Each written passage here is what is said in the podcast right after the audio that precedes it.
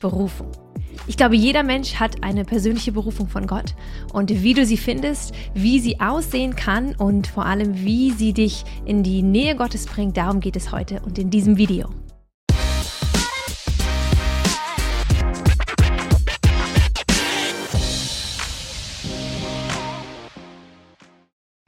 Ich sag's gleich vorweg. Über Berufung sind tausend Bücher geschrieben worden. Es gibt Seminare, Kurse, zehn Schritte, um in deine Berufung zu kommen. Du kannst dir Predigten anhören.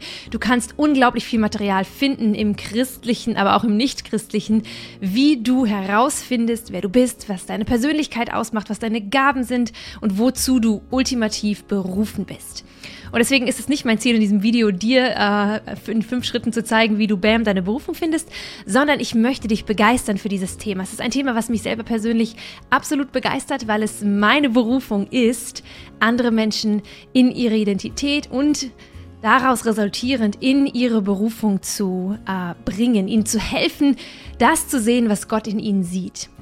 Und deswegen ist es für mich äh, in diesem Video gerade ein ganz besonderes Herzensanliegen, einfach dich zu begeistern dafür, dass Gott einen Plan für dein Leben hat und äh, dir zu helfen, dich auf die Suche zu machen, die ersten Schritte zu gehen, wie du diesen Plan finden kannst.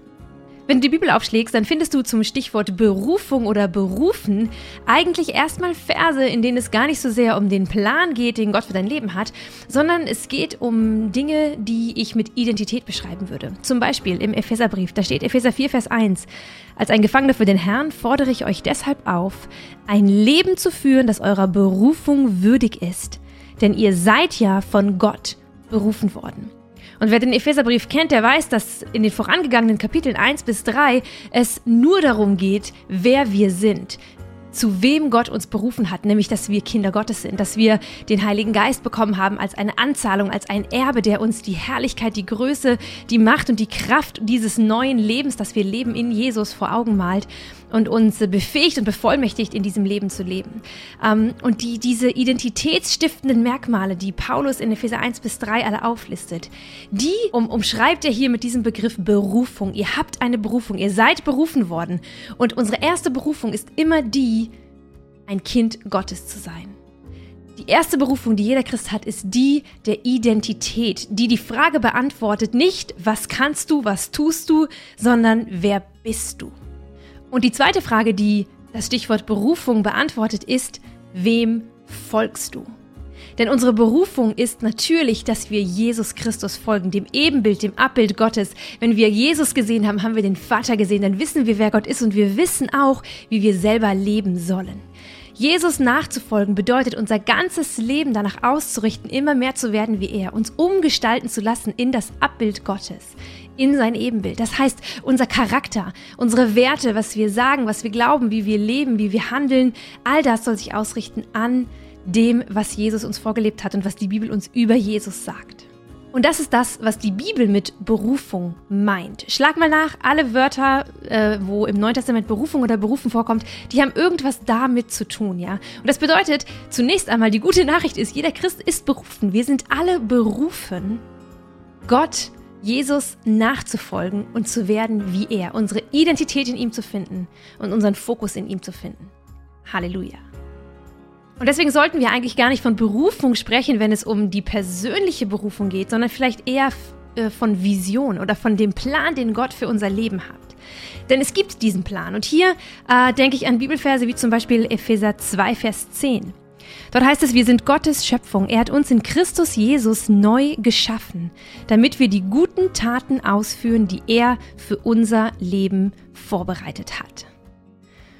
Hier geht es nicht mehr um die Frage, wer du bist oder wem du nachfolgst, sondern hier geht es um die Frage, was ist deine Aufgabe? Was sind die Taten? Was sind die Werke? Was ist das, was Jesus für dich vorbereitet hat? Ganz spezifisch, damit du hineintrittst und damit du sein großes Werk, das er in dieser ganzen Welt, in dieser ganzen Schöpfung tust, mit ihm gemeinsam voranbringst.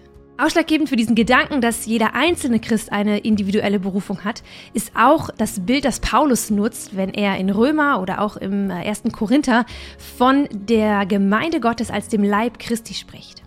In Römer 12, 4 bis 5 heißt es, so wie euer Körper viele Teile und jeder Körperteil seine besondere Funktion hat, So verhält es sich auch mit dem Leib Christi. Wir sind alle Teile seines einen Leibes und jeder von uns hat eine andere Aufgabe zu erfüllen. Und da wir alle in Christus ein Leib sind, gehören wir zueinander und jeder Einzelne ist auf alle anderen angewiesen. Es gibt also eine spezifische Aufgabe für dich, einen Teil in diesem großen Ganzen, was die Gemeinde Gottes ist. Und ich möchte an dieser Stelle betonen, die Gemeinde Gottes geht über das hinaus, was in deiner Ortsgemeinde passiert. Berufung für dich finden heißt nicht, dass du deinen Platz in deiner Gemeinde findest. Äh, obwohl das gut zusammengehören kann, sondern es bedeutet, dass du den Plan Gottes findest für dein gesamtes Leben. Das beinhaltet deinen Alltag, deinen Beruf, deine Karriere, deine Kinder, deine Familie, deine Ehe, wo auch immer du stehst, was auch immer alles zu deinem Leben gehört. Es ist ein ganzheitlicher Blick auf deinem Leben und Gott möchte hineinwirken und durch dich etwas erschaffen, etwas gestalten, was nur durch dich passieren kann, weil du eben individuell an einem Ort mit Menschen gemeinsam platziert bist, wo sonst kein anderer Christ vielleicht steht. Das heißt, Berufung geht über Gemeinde hinaus. Wenn du Gott nach deiner Berufung fragst, dann solltest du also bereit sein, dass du ihm alle deine Lebensbereiche hinhältst. Und damit sind wir bei dem Kern dieses Videos. Ich möchte mit euch in die Praxis reingehen und wir möchten gemeinsam drei Fragen besprechen. Erstens, was sind die zentralen Merkmale einer Berufung von Gott? Wie sieht Berufung aus, wenn sie von Gott kommt? Zweitens, wie findest du deine Berufung? Hier habe ich sechs Bereiche, die du ganz praktisch, ich gebe dir ganz viele Tools, äh, wie du in diesen sechs Bereichen rausfinden kannst, was dein Ding ist. Ähm, und schließlich drittens, wie, wie lebe ich jetzt diese Berufung? Wie gehe ich den ersten Schritt? Wie fange ich an? Oder wie gehe ich weiter in dem, ähm, was Gott für mein Leben hat? Und ich kann dir nur raten, dass du jetzt Stift und Papier rausholst, dass du dir Notizen machst, dass du zwischendurch das Video auch anhältst, damit du nichts verpasst von dem ganzen geballten Werkzeugkoffer, den ich dir jetzt gleich mitgeben werde. Und damit kommen wir zum ersten Punkt. Was sind zentrale Merkmale von einer Berufung, die von Gott kommt? Erstens, Berufung, die von Gott kommt, ist größer als deine jetzigen Umstände. Wenn du das, was du glaubst, was Gott dir sagt, was deine Berufung ist, was Gottes Traum ist für dein Leben, wenn du das aus eigener Kraft schaffen kannst, wenn es deine jetzigen Umstände nicht groß verändert und du einfach sagst, jupp, das kann ich, das schaffe ich, das, das tue ich, dann ist diese Vision wahrscheinlich noch nicht das, was Gott wirklich mit deinem Leben bewirken will. Wenn du in die Bibel schaust, dann siehst du ganz viele Menschen, die von Gott berufen worden sind. Und eins, was sich durchzieht, ist, dass sie von der Größe der Aufgabe, von der Unmöglichkeit teilweise der Aufgabe, ich denke da nur an jemanden wie Mose, ich denke auch an Josua, ich denke auch an Jesaja, Jeremia, Hesekiel, ähm, all die Propheten. Viele standen vor Gott und haben gesagt, ich schaffe das nicht. Ich schaffe es nur, wenn du mit mir gehst. Ich schaffe es nur, wenn du an meiner Seite bist. Sie haben in dem Moment, wo sie Berufung empfangen haben, auch gemerkt, das kann ich nur umsetzen, wenn der Gott des Himmels und der Erde an meiner Seite ist und für mich kämpft. Berufung von Gott ist immer größer als das, was du selber erreichen kannst. Zweitens, eine Berufung, die von Gott kommt, überdauert dich und dein Leben. Weil es geht bei Berufung nicht um Selbstverwirklichung. Es geht nicht darum, dass du dich und deine Gaben und Fähigkeiten verwirklichst und dass du am Ende sagst, wow, ich hatte ein super Leben. Das ist nett und wenn das passiert, dann dürfen wir uns freuen. Aber es gibt viele Menschen in der Bibel, die ihrer Berufung nachgejagt sind, die getan haben, was Gott von ihnen wollte und die am Ende ihres Lebens vielleicht gestorben sind für ihren Glauben und die nicht die Erfüllung gesehen haben von dem, was Gott ihnen verheißen hat. Abraham beispielsweise, ihm wird verheißen, dass durch ihn alle seine Nachkommen gesegnet werden, aber das sieht er nicht. Das passiert erst tausende von Jahren später, als Jesus auf die Erde kommt und diese Verheißung erfüllt. Das heißt, Berufung, die von Gott kommt, sie überdauert dich, sie ist größer als dein Leben, sie ist wichtiger auch als dein kleines Leben. Drittens, Berufung hat immer Ewigkeitsperspektive.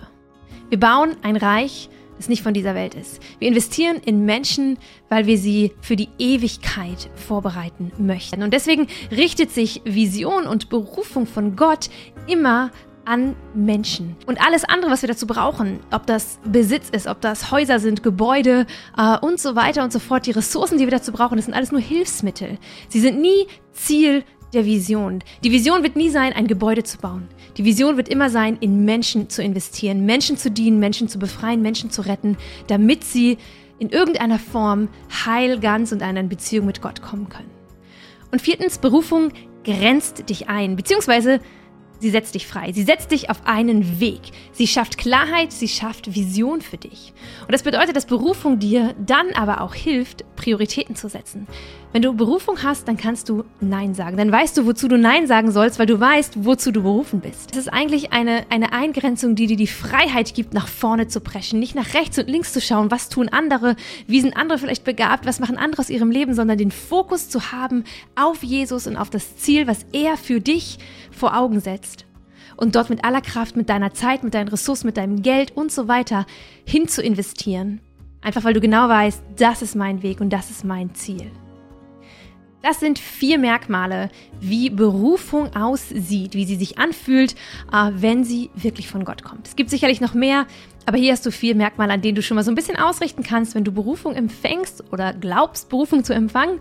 Ähm, ist es was, was, was tatsächlich Gottes Plan für mein Leben sein könnte? Aber jetzt kommen wir an den Kern. Jetzt kommen wir an die Praxis. Und zwar, wie findest du deine Berufung? Sechs Bereiche habe ich für euch, die wir ganz kurz durchgehen. Und aus diesen sechs Bereichen ergibt sich ein Profil. Und diese Bereiche sind deine Biografie, deine Werte, deine Zielgruppe, deine Gaben, deine Vision oder deine Träume und deine prophetischen Worte. Und ich habe für alle diese sechs Kategorien jeweils auch ein oder zwei ganz praktische Action-Schritte, die du unternehmen kannst und deswegen ganz wichtig, Papier und Stift dabei zu haben jetzt, ähm, damit du dir die Fragen aufschreiben kannst, damit du dir die Dinge notieren kannst und äh, danach einfach reingehen kannst und das umsetzen kannst für dich und äh, hoffentlich am Ende ein bisschen mehr weißt, in welche Richtung Gott dich leiten möchte. Let's begin. Erstens, deine Biografie oder wer bist du geworden? Gott ist ein Gott, der Geschichte schreibt. Die Bibel ist die große Geschichte Gottes mit seinem Volk und ultimativ mit der Menschheit. Und ich glaube persönlich, dass jede Geschichte, jeder Mensch, das, was er erlebt hat, wie er geprägt ist, was er mitbekommen hat an Werten, aber auch was ihm passiert ist, all das hat uns ja zu etwas gemacht, zu jemandem gemacht, zu einer Person gemacht. Und im Römerbrief werden wir ermutigt, dass wer Gott liebt, dass dieser Person alles, was geschieht, zum Guten dient. Das heißt nicht, dass uns nie etwas Schlimmes passiert, sondern alles, was uns passiert, egal ob es gut ist, ob es schlecht ist, egal ob der Teufel es äh, als Zerstörung äh, in unserem Leben gemeint hat, egal was es ist, es dient ultimativ dem, der Gott liebt, zum Guten. Das bedeutet, aus deiner Asche kann Gott etwas Schönes machen. Aus dem Zerbruch, aus dem Abgrund, aus der Dunkelheit, aus dem, was verletzt worden ist, aus dem, was kaputt gemacht worden ist, aus all dem kann Gott neues Leben entstehen lassen. Und es kann wie die Erde werden für neue Samen, die darin aufgehen. Verachte nicht deine eigene Geschichte. Schau nicht mit Hoffnungslosigkeit auf deine Vergangenheit, sondern such in dem, die, die Samen, die Gott eingepflanzt hat, in all diesen Momenten, die das hervorbringen, die das zum Wachsen bringen, was er mit deinem Leben machen könnte. Praxis, Tool oder Tipp Nummer eins: Schreib auf, welche Personen und welche Lebensumstände dich am allermeisten geprägt haben und warum. Vielleicht findest du Parallelen, vielleicht merkst du, dass dir Dinge immer wieder passiert sind. Vielleicht siehst du da schon ein Muster, das sich durchzieht und du erkennst in dem, wow, hier ist ein Lebensumstand, den ich erlebt habe und er kann zu etwas Hoffnungsvollem, zu etwas werden, wo ich anderen Menschen diene, was ich anderen Menschen weitergebe, wo die Kraft Gottes äh, in meinem Leben durchkommt und, und andere Menschen erreicht und sie davon profitieren ich ihnen dadurch dienen kann, dass ich das durchgemacht habe in meinem Leben. Punkt Nummer zwei. Deine Werte und deine Leidenschaften oder wofür stehst du? Es gibt Dinge in unserem Leben, die sind für uns unverrückbar. Werte, wo wir sagen würden, darauf baue ich mein Leben, dafür bin ich bereit zu sterben. Vielleicht nicht so extrem, aber es gibt Dinge, die uns emotional auch so sehr bewegen, wo wir frustriert sind, wo wir ähm, aggressiv werden, zornig, wenn etwas nicht mit den Werten übereinstimmt, die wir haben.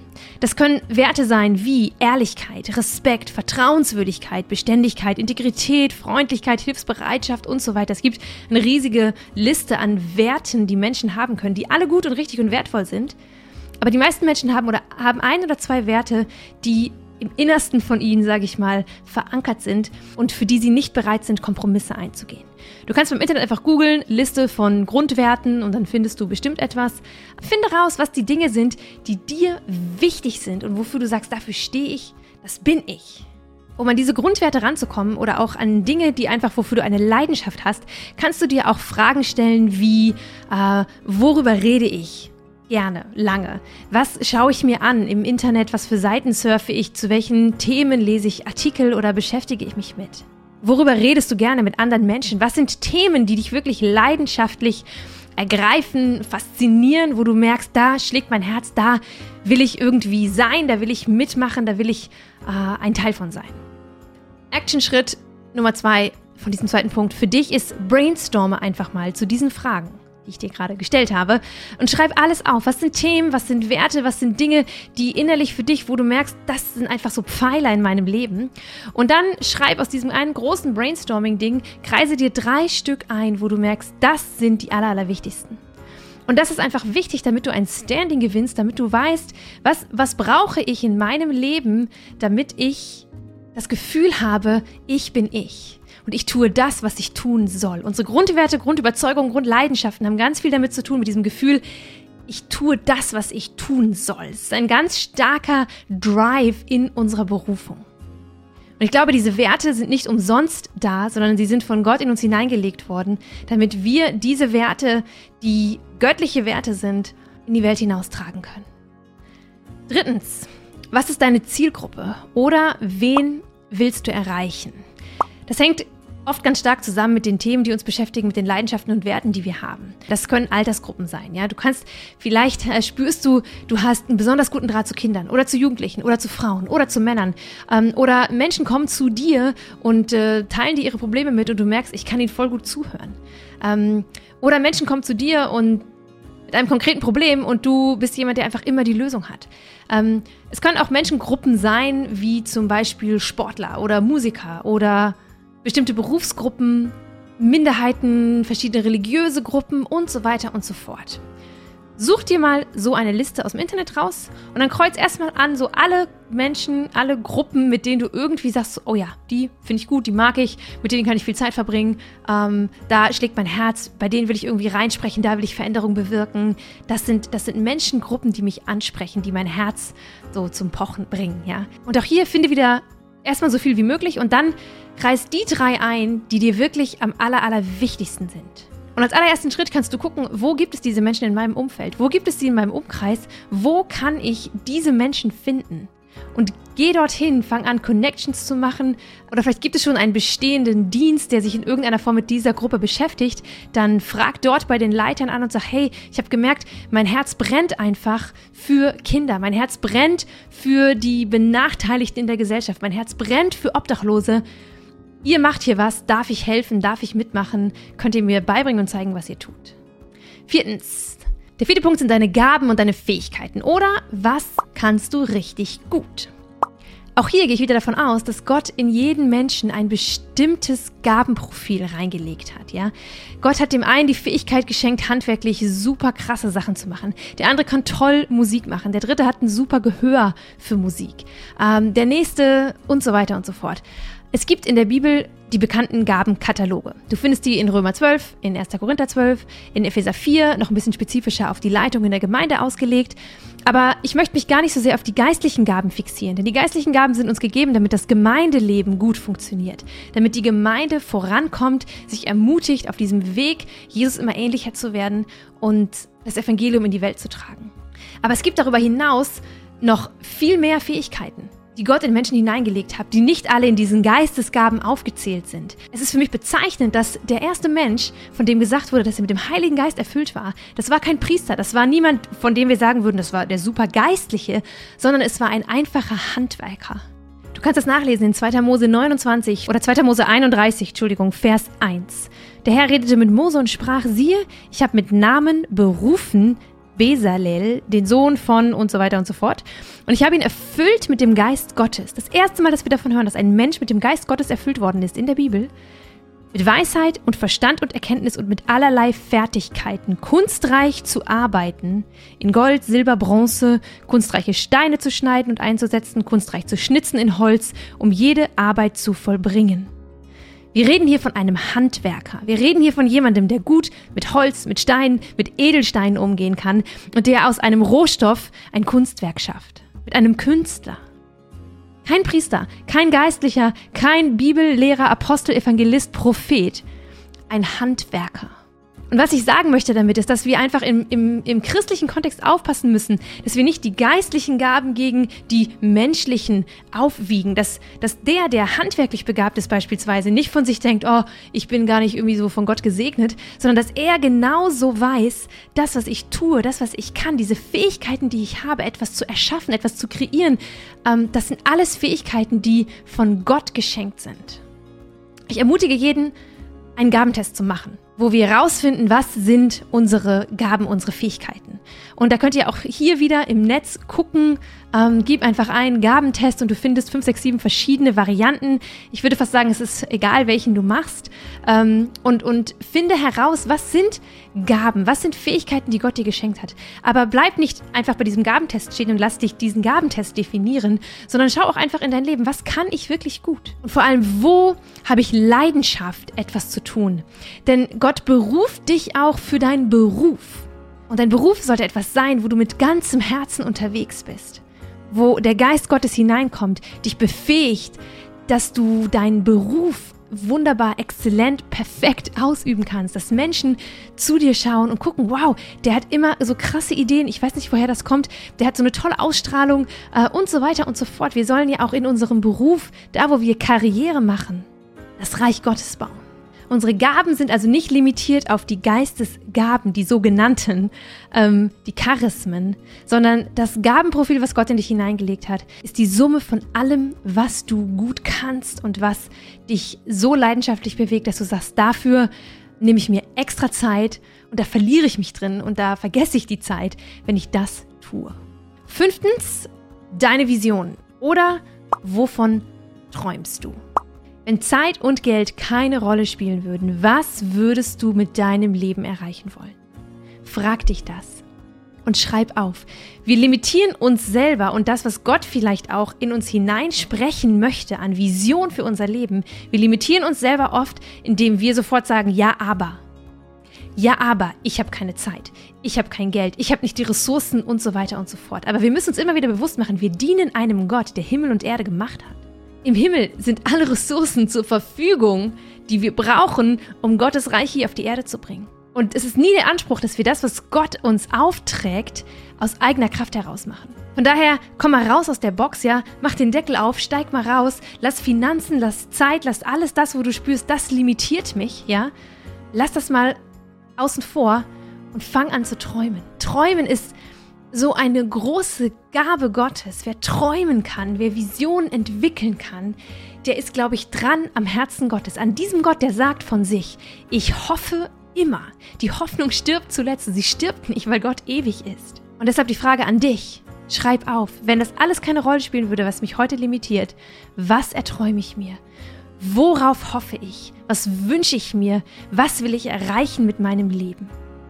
Ein zweites Tool, das du super gut umsetzen kannst, um rauszufinden, was eigentlich die Sehnsüchte und die Träume in deinem Herzen sind, die Gott dort hineingelegt hat, ist, dass du deine eigene Grabesrede schreibst. Dass du dir vorstellst, du stehst am Grab, deinem eigenen Grab, nachdem du ein erfülltes Leben gelebt hast, ja, du bist 90, 100 Jahre alt geworden.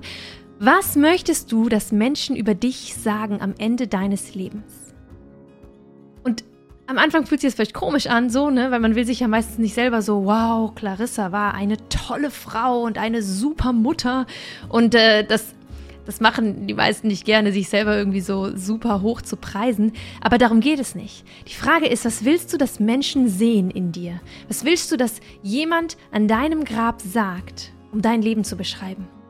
Und lass dich darauf ein, lad den Heiligen Geist ein, dass er durch diese Vorstellung äh, in dich hineinspricht und in dir die Träume und die Sehnsüchte weckt von dem, was du erreichen möchtest für Gott. Und schließlich sechstens, deine Prophetien oder was sagt Gott zu dir? Ich habe das bewusst ans Ende gesetzt, damit es hoffentlich euch am besten im Gedächtnis bleibt. Natürlich ist es ultimativ super wichtig, was Gott zu dir sagt. Und Gott spricht durch deine Träume, durch deine Vision, durch deine Sehnsüchte, deine Leidenschaften, deine Werte, deine Fähigkeiten, deine Gaben. Also alles, was er schon in dich hineingelegt hat, alles, was wir jetzt gerade besprochen haben. Durch all das hat er dich schon auf einen bestimmten Pfad gesetzt, in welche Richtung dein Leben geht. Aber übe dich darin, sein Reden für dich persönlich zu hören. Das brauchst du nicht nur, um rauszufinden, was deine Berufung ist, sondern auch wenn du in deiner Berufung unterwegs bist, um immer wieder die Weichen zu setzen, was der nächste Schritt ist, wo Gott dich hinführt. Übe dich darin, Gottes Stimme zu hören, sein Reden wahrzunehmen. Dazu habe ich schon ein Video gemacht, das kannst du dir gerne nochmal anschauen. Aber einen prophetischen Blick auf dein Leben zu bekommen, ist, glaube ich, ein Schlüssel dafür, auch die Berufung zu entdecken, die Gott für dich hat. Wenn es Menschen in deinem Umfeld gibt, die gut Gottes Stimme hören können, von denen du weißt, sie haben eine prophetische Begabung, dann geh hin zu ihnen und vielleicht schenkt Gott ihnen ein Wort oder einen Hinweis oder irgendein Schlüsselelement für dich und deine Berufung. Tool Nummer, weiß ich nicht wie viel, aber ein Tool in diesem Bereich, was du auch machen kannst, um so ein bisschen ranzukommen an dieses prophetische Reden, ist einfach mal ein Bild zu malen von dem, wie dein Leben mit Gott aussieht, von dem, was du mit Gott erreichen möchtest. Und während du malst, Gott zu bitten, hey, sprich zu mir, ja. So wir, wir, wir sind ja oft so von unserem Verstand geprägt, dass wir in dem Moment, wo wir auf Gott hören, direkt schon versuchen zu analysieren und auszuwerten, okay, was ist das jetzt, was will er von mir, gerade wenn es darum geht, was willst du mit meinem Leben anfangen, Gott, ja. Das so kreative Wege, die, die sind meistens so ein lockerer Ansatz. Ich kann einfach, okay, ich mal ein Bild, ja. Und vielleicht passiert nichts. Und du malst einfach ein Bild und denkst dir, ach cool, das war nur ein Bild, was ich gemalt habe, was ausdrückt, was ich mir wünsche, aber es war nicht Gottes Reden. Okay, dann schmeiß es weg oder hängst dir an die Wand, wenn es schön geworden ist. Aber vielleicht erlebst du auch, wie bei der Grabesrede, vielleicht erlebst du auch, dass der Heilige Geist auf einmal hineinspricht, in dem Moment, wo du eine Farbe in die Hand nimmst, in dem Moment, wo du etwas malst ähm, und, und du, du bekommst auf einmal ein Bild vor Augen das Gott dir schenkt. Ich hatte auf diese Art und Weise einen Eindruck, dass Gott, äh, dass ich einen, einen Baum gemalt habe und in dem Moment, wo ich das so malte, sprach Gott und sagte, ich möchte, dass dein Leben ein Baum ist, dass unter dieser Baumkrone Menschen Zuflucht finden, dass sie Nahrung finden, dass sie Schutz finden, dass sie dort ähm, ein, ein, eine Zeit lang, einen Augenblick lang sein können und dann wieder rausfliegen, wieder losfliegen in die Welt hinaus und ähm, gestärkt und aufgebaut worden sind. Und das war für mich ein Bild von vielen Bildern, Eindrücken und Dingen, die ich äh, empfangen habe, die das für mich richtungsweisend geworden ist von dem, was Gott möchte, was ich tue, wofür mein Leben stehen soll, was ich für eine Aufgabe in seinem Leib, in seiner Gemeinde, in seinem Reich habe. Und eine weitere ganz praktische Aufgabe, die du machen kannst, ist, dass du Gott bittest, dass er dir eine Person aus der Bibel schenkt, zeigt, dich aufmerksam macht auf eine Person, die etwas mit dir und deiner Berufung gemeinsam hat. Es gibt ja genügend Menschen in der Bibel, die verschiedenste Dinge für Gott und mit Gott erlebt haben.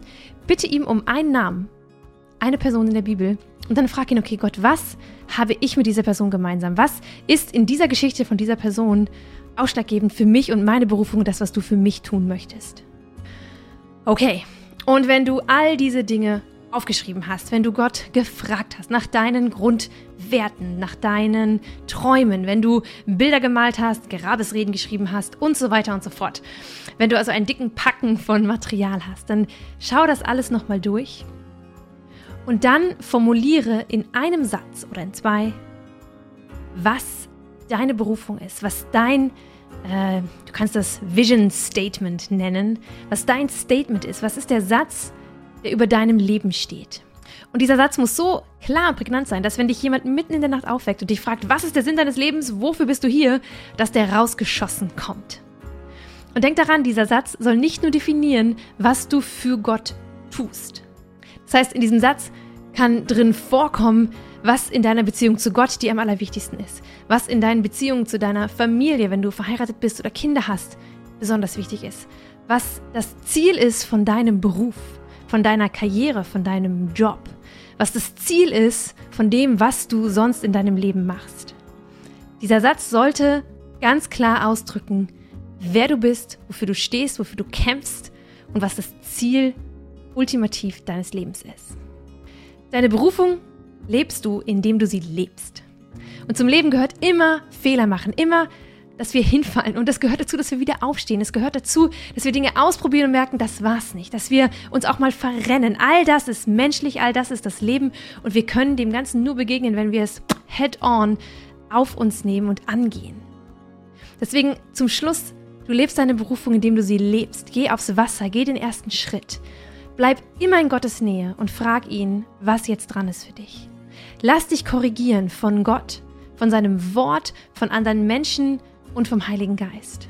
Frage, von wem kann ich lernen? Frage, wo ist mein Platz?